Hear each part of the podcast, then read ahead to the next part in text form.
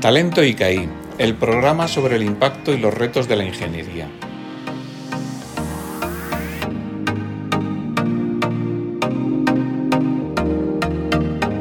Hola, soy Patricia Gómez de Olea y hoy volvemos con un nuevo episodio de Talento ICAI, el podcast sobre el impacto y los retos de la ingeniería.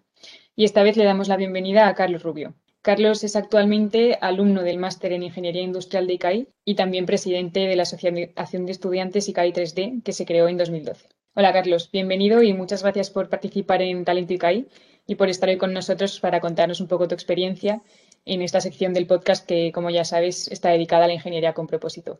A vosotros por invitarme y por montar esta iniciativa tan, tan interesante, la verdad. Bueno, pues lo primero que te quería preguntar era un poco sobre tu trayectoria personal y cuál fue tu primer contacto con el mundo de la impresión 3D. Pues el primer contacto fue en el primer año de ICAI. Eh, había una asignatura de expresión gráfica y al final de la asignatura pues había que hacer un proyecto, un conjunto un poco más elaborado y tal, en, en CAD, en 3D.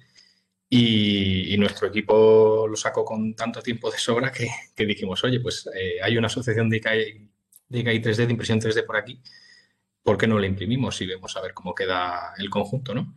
Y a raíz de ahí, pues al año siguiente ya me metí por la asociación a, ayudar un poquito y tal. Y, de ahí, pues hasta hoy que estoy aquí de presidente de la asociación. Y luego más adelante también me metí como becario en el laboratorio de, fabricación aditiva de la universidad y ya llevo pues otros tres años, así que ese ha sido más o menos el, el recorrido hasta ahora, ¿no? Y entonces formas parte de la asociación desde el año 2015, si no me equivoco. ¿Podrías contarnos un poco para la gente que, la conozca menos o que no haya oído hablar de ella aún, en qué consiste vuestro trabajo un poco en el día a día en el entorno de la universidad? Pues la actividad principal es el servicio de impresión 3D, porque eh, pues la gente muchas veces no es consciente de que puede imprimir muchos de sus prototipos antes de hacer una fabricación más tradicional o un mecanizado o lo que sea, ¿no? o lo que tengan en mente, pues existe este paso previo que es el de la impresión 3D y, nosotros lo que queremos es pues traerlo al coste mínimo para cubrir nosotros gastos de material, básicamente, y, poco más. Entonces, eh, eso sería la actividad principal, digamos, ¿no? Eh, pero también, pues, a todo el que nos viene con, pues puede ser pues dudas de diseño para fabricación 3D porque hay que seguir unos pasos, no se puede ir a lo loco, sino que hay que tener unas eh, cositas en cuenta, ¿no? Pues le guiamos, le damos ayuda, consejo, todo lo que haga falta. Y desde hace un par de años, pues estamos también en temas de charlas y haciendo un poco de divulgación, porque al final todo esto que, hacemos, si no llega a la gente, pues no vale para nada, ¿no? Y entonces estamos en estas tres áreas principalmente. Pues precisamente te quería preguntar un poco sobre los cursos que hacéis con gente de ICAI o de comillas. ¿Cuál es la formación que le dais a la gente y qué se llevan ellos un poco de, estos cursos? Pues los cursos este año los estamos estructurando en dos sesiones, de forma que la primera es eh, la teoría, a grosso modo, ¿no? Un poco, pues ver las distintas técnicas que existen, porque al final la gente, tú le hablas de impresión 3D y por lo general la idea que se le viene a la mayoría, yo incluido, la imagen que se te viene a la cabeza, la primera de todas, es la, impresora 3D que funciona con un carrete de filamento de, hilo, ¿no? Y va depositando mediante, pues eso, fusión del filamento, ¿no?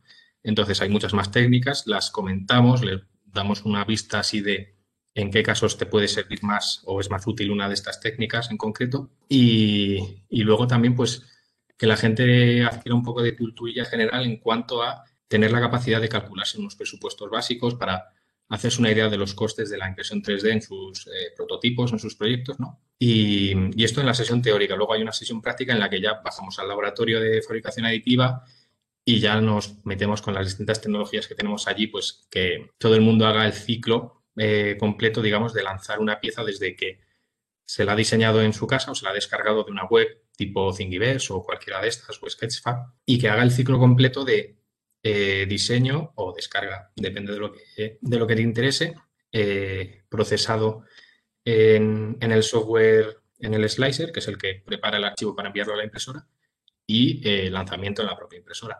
Pues la verdad que me parece muy útil. Ojalá hubiera sabido yo que existían esos cursos. haremos más, haremos más. Pues ahora te quería hablar un poco de otro tema del movimiento maker, porque creo que mucha gente ha oído hablar de él, pero no sabe exactamente lo que es.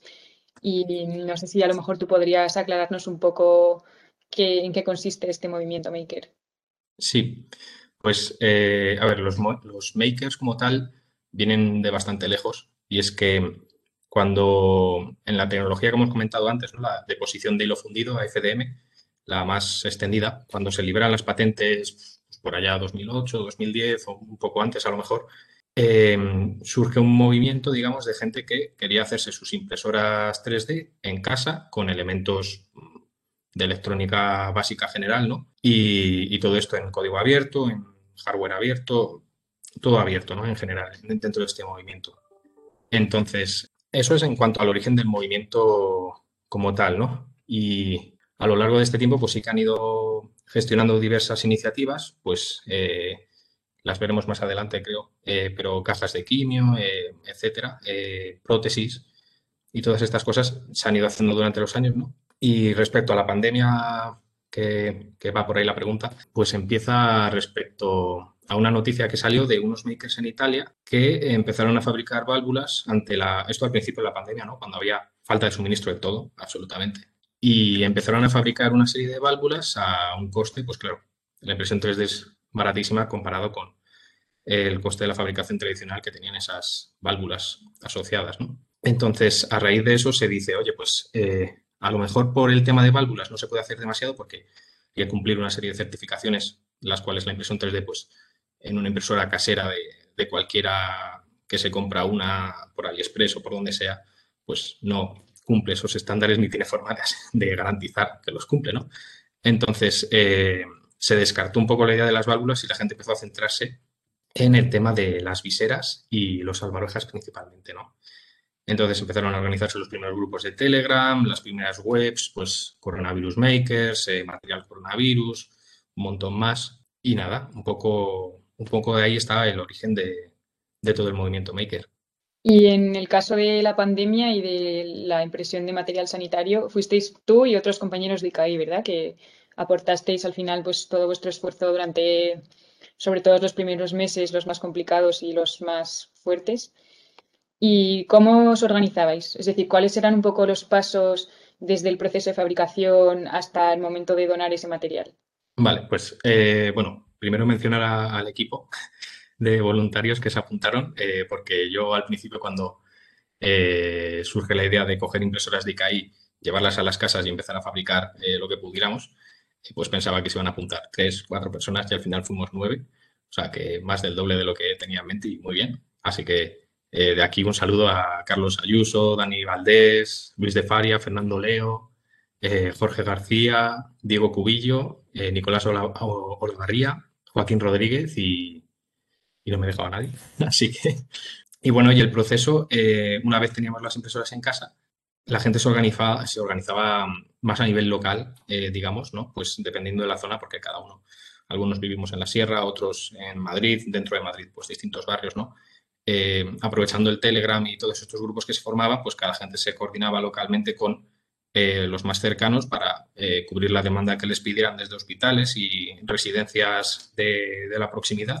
Y al final entre ellos pues se organizaban también el tema de, pues desde el pedido inicial a la fabricación y luego la entrega posterior, ¿no? Y todo el tema de desinfección que tenía que haber por medio y demás. Y, esa era un poco la, gestión, digamos, del día a día, ¿no? Luego, en cuanto a material, pues sí que eh, hacíamos más como grupo de nosotros, pues agrupaba los pedidos de material según iban necesitando y desde que ahí pues eh, lo enviábamos a la casa de cada uno y así pues no paraban las impresoras en la medida de lo posible. ¿Y más o menos hasta qué momento estuvisteis haciendo, haciendo esto? Pues estuvimos hasta, bueno, al menos el conteo oficial que teníamos nosotros, un Excel ahí donde poníamos eh, viseras y salvaorejas que vamos haciendo, hasta finales de junio, de, no, de julio, estuvimos utilizándolo y luego ya pues pasó un poco más a plano anecdótico, pues porque ya empezaron a llegar suministros un poco más elaborados, más de fabricación en serie, ¿no? Entonces ya la impresión 3D empezó a parar un poquito. Aún así es bastante impresionante y quería saber un poco también si tienes alguna cifra, por ejemplo, del, del alcance que llegó a tener vuestra participación, no sé cuántas piezas llegasteis a fabricar, por ejemplo. Sí, En el conteo este que te he mencionado antes, pues eh, lo he mirado esta mañana y lo dejamos en unas 500 viseras aproximadamente y luego en salvaorejas alrededor de 1000. Pero de esto sí que es verdad que una vez volvimos a ICAE y a las clases, ¿no? Pues nos han ido pidiendo de vez en cuando ciertas cantidades y este número, pues no sé muy bien por dónde anda, pero ha aumentado también. Y como experiencia personal, ¿dirías que dentro de tu recorrido en el mundo de la impresión 3D, este ha sido el más gratificante?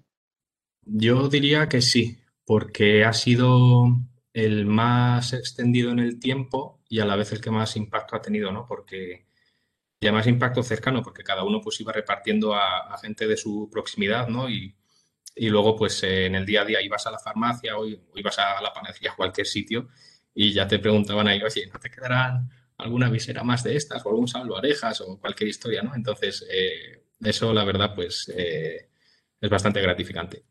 Bueno, pues precisamente de impacto te quería hablar y es, eh, bueno, simplemente saber si a lo largo de estos años has hecho algún otro proyecto independientemente de la impresión de material sanitario durante el coronavirus que haya tenido algún impacto sobre la sociedad o sobre alguna organización en concreto o habéis colaborado con alguna fundación, ONG o simplemente alguna empresa.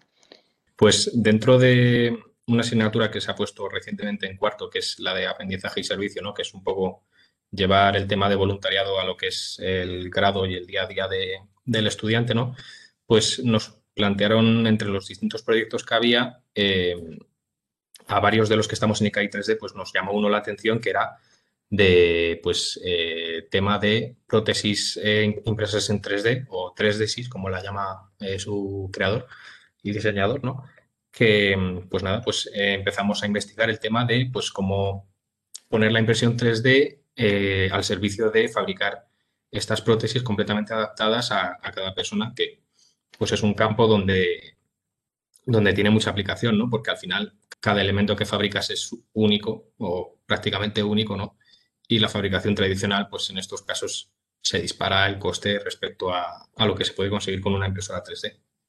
Y aparte de este, también eh, estuvimos metidos en un tema de, fabricación de cajas de quimio, es decir, o sea, no la caja como tal, sino una cubierta, digamos, para cubrir la bolsa de pues, los más pequeños que iban a estos tratamientos, ¿no? que no vieran la bolsa como tal, ¿no? sino que ponerles esta caja con un logo pues, de un superhéroe o, de alguna serie de dibujos animados que les gustase, ¿no? y de esta forma pues, eh, facilitar un poco el entorno en cuanto al tratamiento que recibían. Entiendo que el proyecto de aprendizaje y servicio os lo propuso la universidad y os apuntasteis vosotros, pero este último que mencionas de las cajas de quimio, ¿vinieron ellos hacia vosotros o cómo, cómo llegasteis a hacer esa colaboración?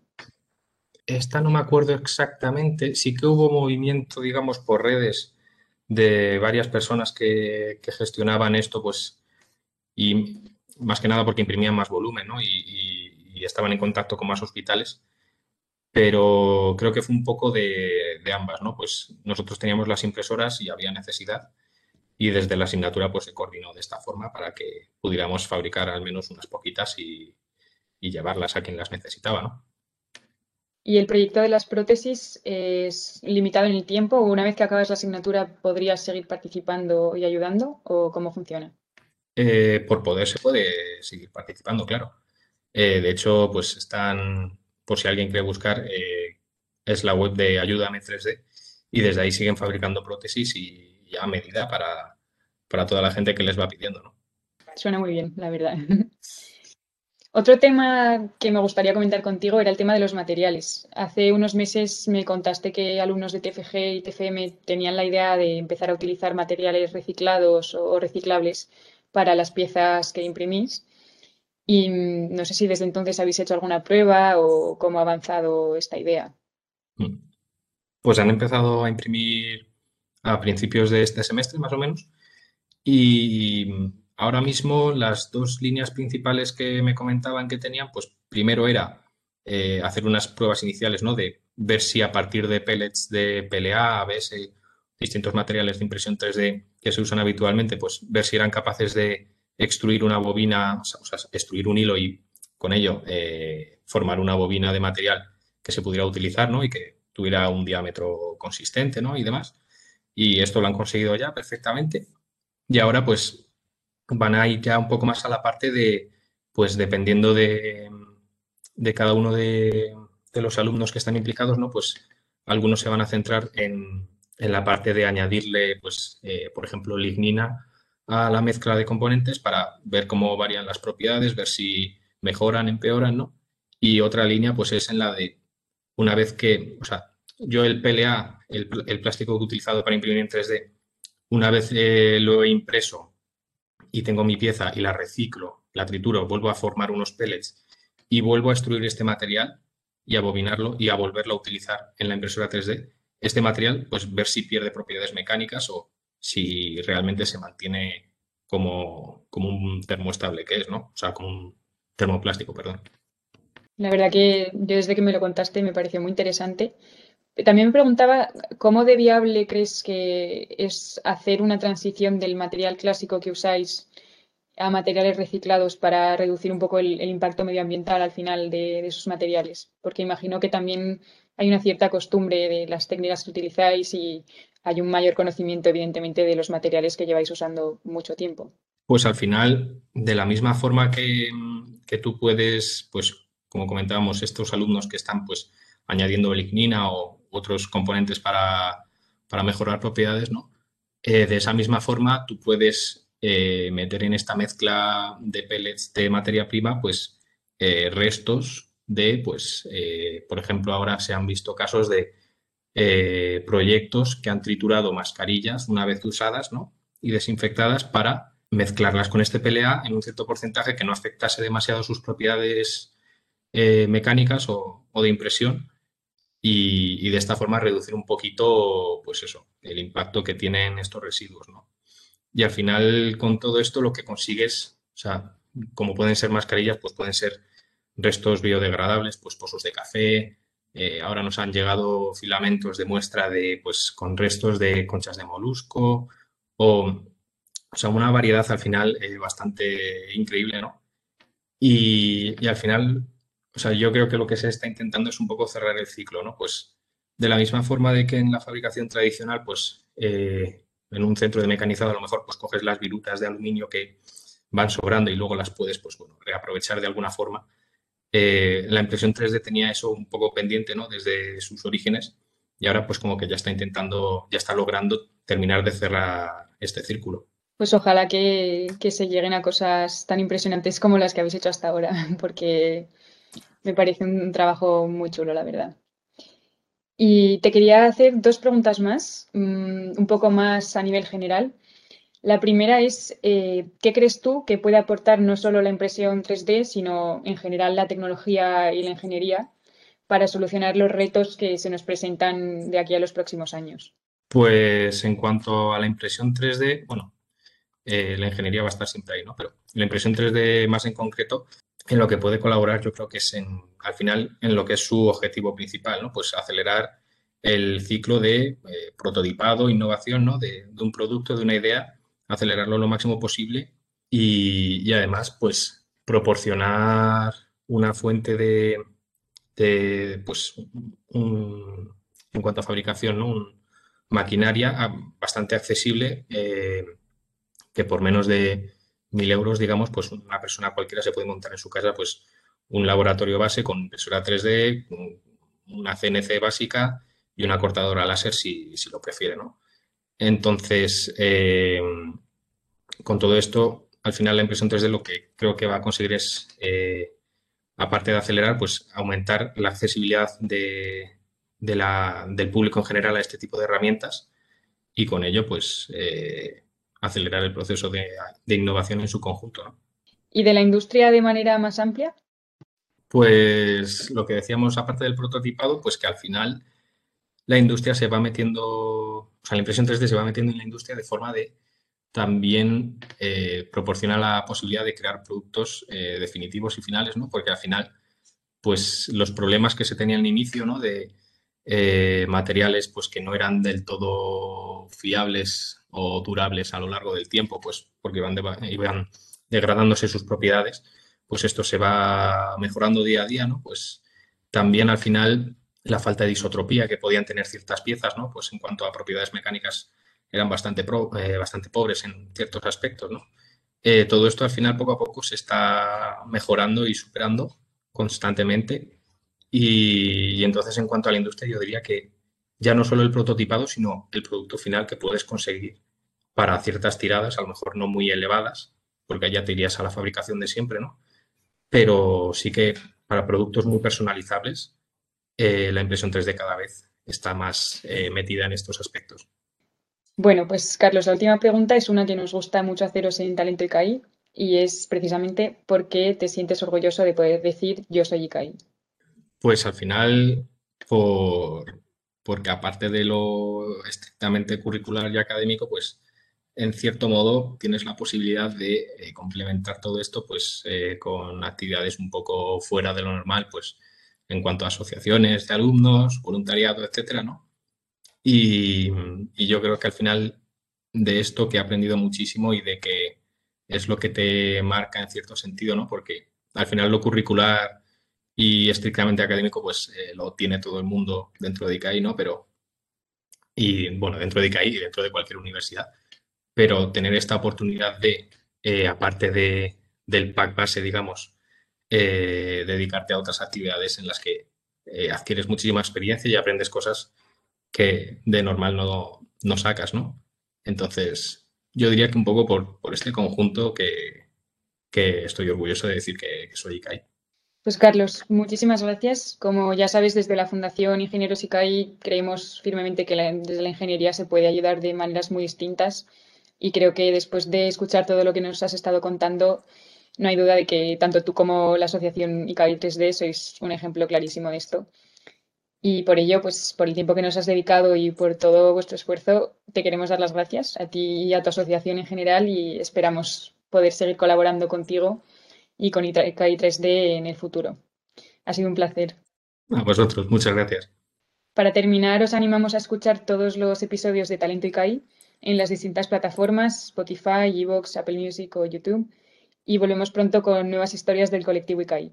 No os olvidéis de seguir la conversación de Ingeniería con propósito en las redes sociales de la Fundación Ingenieros ICAI con el hashtag Ingeniería con propósito. Nos vemos muy pronto. Gracias.